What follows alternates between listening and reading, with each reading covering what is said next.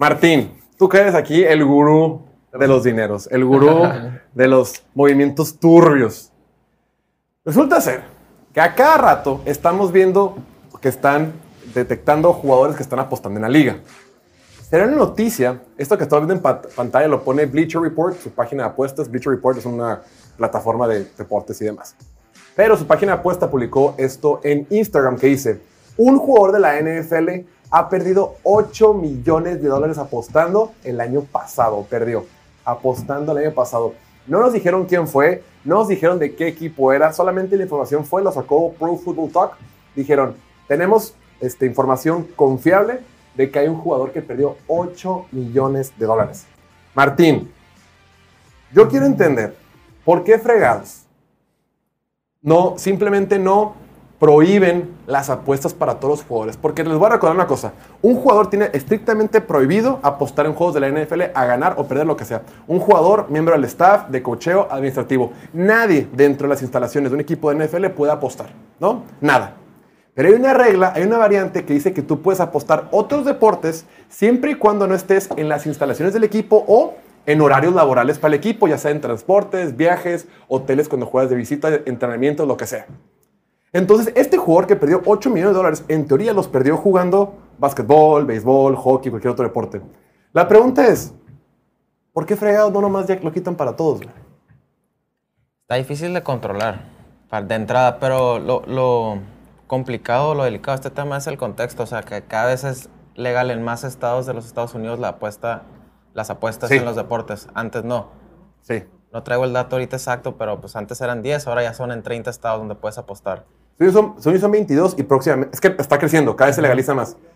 10, yo creo que no, un 19, 20, y pico hace poquito. Tengo entendido que ahora son 22, pero aguanta, son 22 y faltan los tres más chonchos. Falta California, Texas y Florida. Los tres estados más importantes de la Unión Americana ni siquiera han entrado a esto. O sea, hay una lana estúpida que está entrando la NFL porque, repito, hay tres patrocinadores oficiales de cada apuesta en la NFL.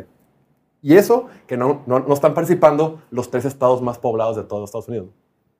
Y es un tema pues muy delicado porque van cinco suspendidos para esta temporada, seis, con Calvin Ridley. La NFL tiene que poner mano dura para que pues, ponerle un alto y que no siga creciendo conforme se vaya legalizando en más estados. Está muy, ¿eh?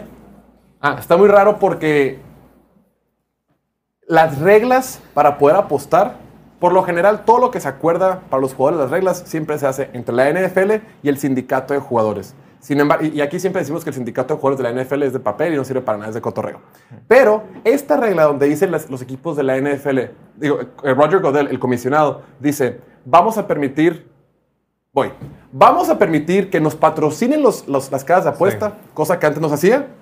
Vamos a permitir que nuestros jugadores puedan apostar casas de apuesta, siempre y cuando sea en otros deportes y siempre y cuando no sea en instalaciones de la NFL. Hay una teoría de conspiración que sacó Chris Sims, quien trabaja en, la cadena de Estados Unidos NBC, que dice, como que la maroma o la movida es, oye, NFL, yo como casa de apuesta te estoy dando cientos de millones de dólares en patrocinios, no seas malito, deja que tus jugadores al menos apuesten en básquetbol o en soccer o en cualquier otra cosa. Porque tienen lana, ¿no? Porque son morros de 20 y 22 años como todos ustedes. Es el target, pues. Yo soy más es el mero target, güey. Oye, soy competitivo, me encantan los deportes, porque todos estos tipos que están en la NFL les gusta el béisbol, el básquet, les gustan muchos deportes, son deportistas, les gusta. Y es gente con mucha lana, güey. Entonces le dice la, los casinos, eso es teoría de conspiración, los casinos dicen, güey, NFL, yo te voy a patrocinar con tanto, pero no seas cabrón, deja que ciertos jugadores tuyos puedan seguir apostando. Y que no vayan a apostar en la liga como tal, porque si apuestan en nuestra liga, pues todos perdemos. Claro. Sí, pero es, es, como tal, ¿no? Porque son los mayores influencers a otros para que, para que apuesten a las ligas. Entonces. ¿Cómo? O sea, sí, sí a, a, los, a los patrocinadores conviene que ellos apuesten para que entiendan mucho más cómo está el negocio, cómo es ser un apostador constantemente a los jugadores. Y, y nomás se pueden ser un, influencer digno de, de, esas marcas si ellos también apuestan. Pues. O sea, ¿sí me explico? Claro. No puede patrocinar un producto que no consumen. Sí, ellos son los influencers de la. De... No, pero no hay jugadores que estén patrocinados por casa de apuesta, güey. Ay, no hay ni un jugador que sea pues, influencer. Pero la liga. Pero pues la liga, pues. La liga sí. sí. La liga tiene tres. FanDuel, DraftKings DraftKings. y BetMGM. Son los tres. ¿Cómo la ves, Diego? Pero pues la liga también patrocina pizzas, hamburguesas, cheve, cosas que la mayoría de los jugadores la neta no consumen tanto, o sea. Pero también dicen que está el tema de, de aunque les permitas apostar en otras cosas, obviamente pues pones mano dura de que no pueden firmar, no pueden apostar en, en juegos de NFL y todo eso, pero empiezan a perder dinero en otras apuestas. Este tipo perdió 8 millones de dólares, no sé cómo pasa eso. Calvin Ridley nomás apostó 1500, que a comparación es nada. No sé cómo pierdes 8, millones, pero estás ahí perdiendo ya un millón, dos millones, te desesperas y terminas apostando en algo que puedes afectar. ¿Cuánta lana movió? O sea, si perdió 8 millones. ¿cuántos, cuántos. Sí, eventualmente ganó algo, ¿no? Sí, sí. Sí. sí, Pero, o sea, no fueron ocho de pura pérdida. sí.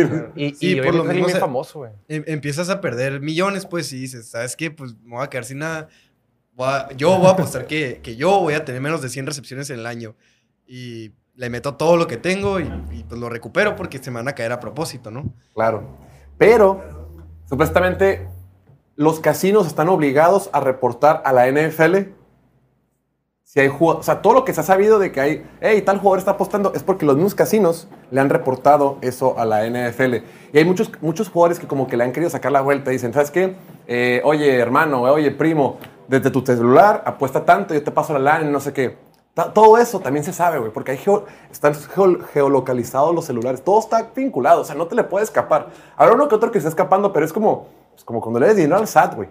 La puedes jugar al verga, pero eventualmente te van a agarrar, güey. O sea, y más si mueves cantidades importantes, porque estos diablos no apuestan como nosotros que hay 200 pesos. Eso, güey, es 8 millones de dólares. ¿Cuántos jugadores en la NFL ganan 8 millones de dólares al año? Ni siquiera el 10% gana eso.